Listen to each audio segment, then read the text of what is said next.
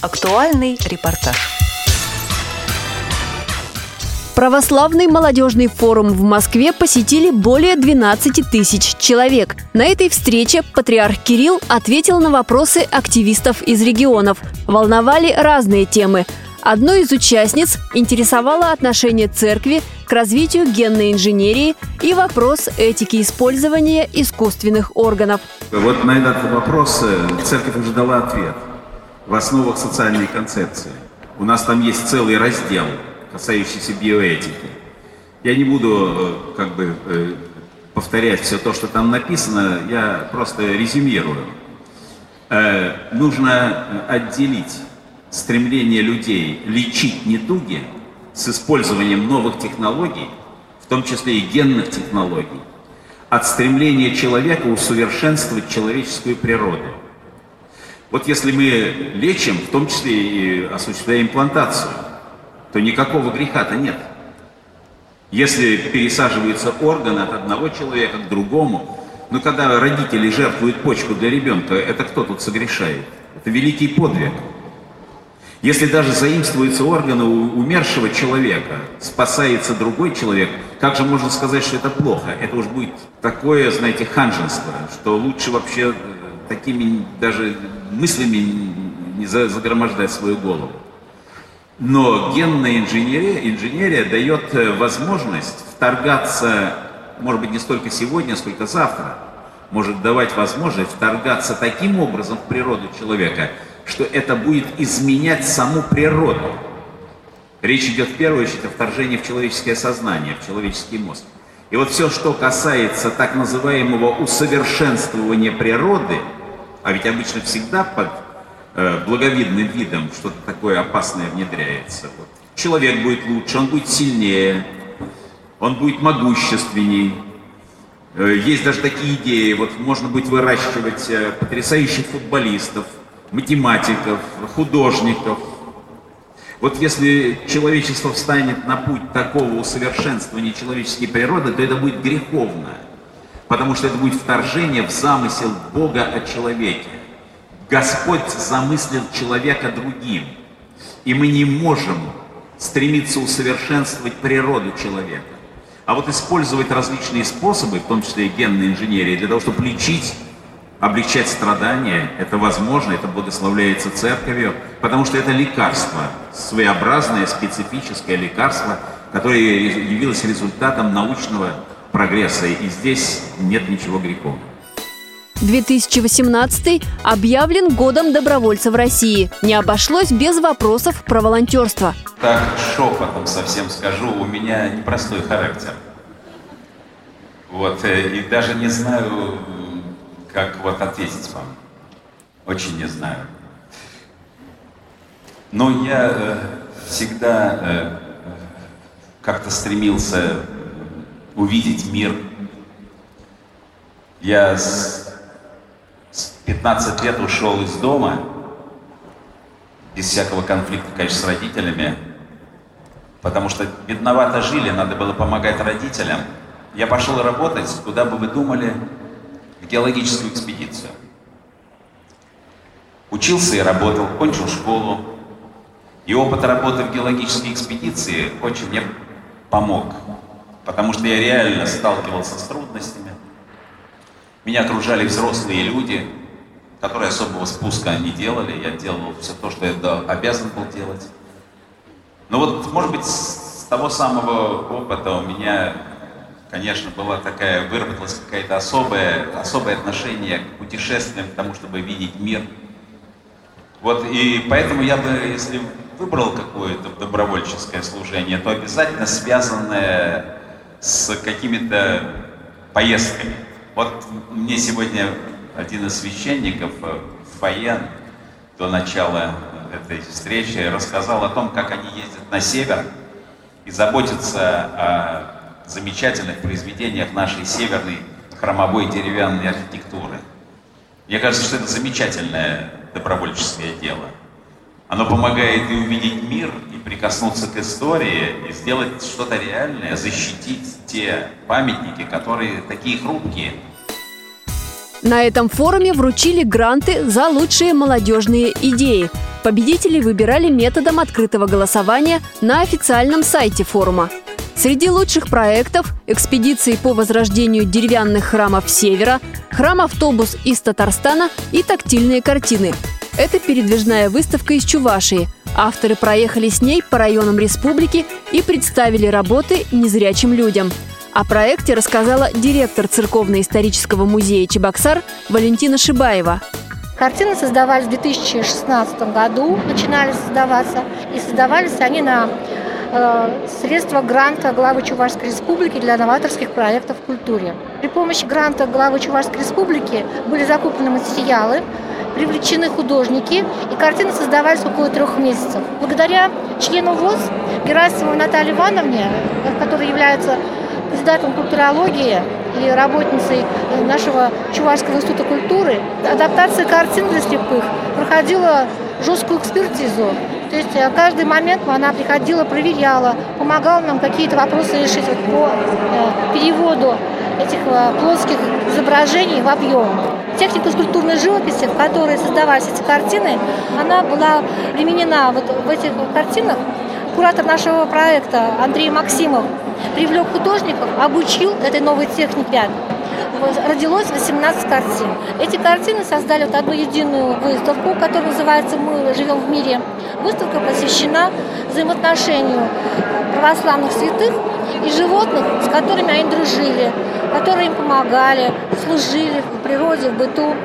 И это русские святые, Серафим Саровский, Герман Аляскинский, это святые Древнего Египта, святые Греции, даже современный наш святой в Греции прославленный Паисий Святогорец, о котором еще в России мало знают, но вот уже ему еще даже мало икон написано. Но у нас появилась картина, которая изображает святого Паисия Святогорца на горе Афон.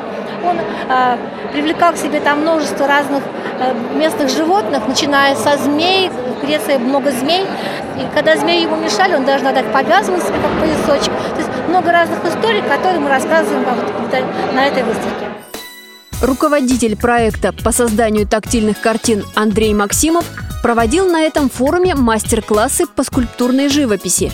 Они вызвали большой интерес у посетителей – в процессе в начале работы, конечно, мы э, все это э, обсуждали, нюансы вымеряли, смотрели, что у нас не получается, что получается, все подсказывал, как лучше сделать, и после этого, получается, они уже в спокойной э, как бы, обстановке, спокойной обстановке уже сами доделывали свои работы, в принципе. Эти работы, конечно, они кардинально отличаются. Первое, это, естественно, то, что сразу видно, это объем объемно-тактильный, который можно руками трогать, который можно ощупать и прочитать картины именно через пальцы. Второе отличие – это то, что наши созданы именно руками, потому что есть подобные проекты, конечно, проекты, но это все на компьютере, все через технологии делается, то есть посредством компьютера э, объем создается. А в нашем случае сидит художник, который сам создает, передает всю душу, всю сердце, всю, всю любовь и всю доброту, которая должна передать весь сюжет. Плюс еще художник сам свою доброту, свою теплоту передает через эти работы. Сколько времени занимает создание э, картины для зрячих и для незрячих? Сравнивали, как это получилось? Про данные работы я могу сказать, что они примерно э, от недели до месяца, а может кто-то и больше, наверное, посидит. Но ну, все зависит от художника, от их способностей, от того, как они подготовлены, как они работают, как, как они к этому относятся. Какие ваши картинные имена? Назовите их.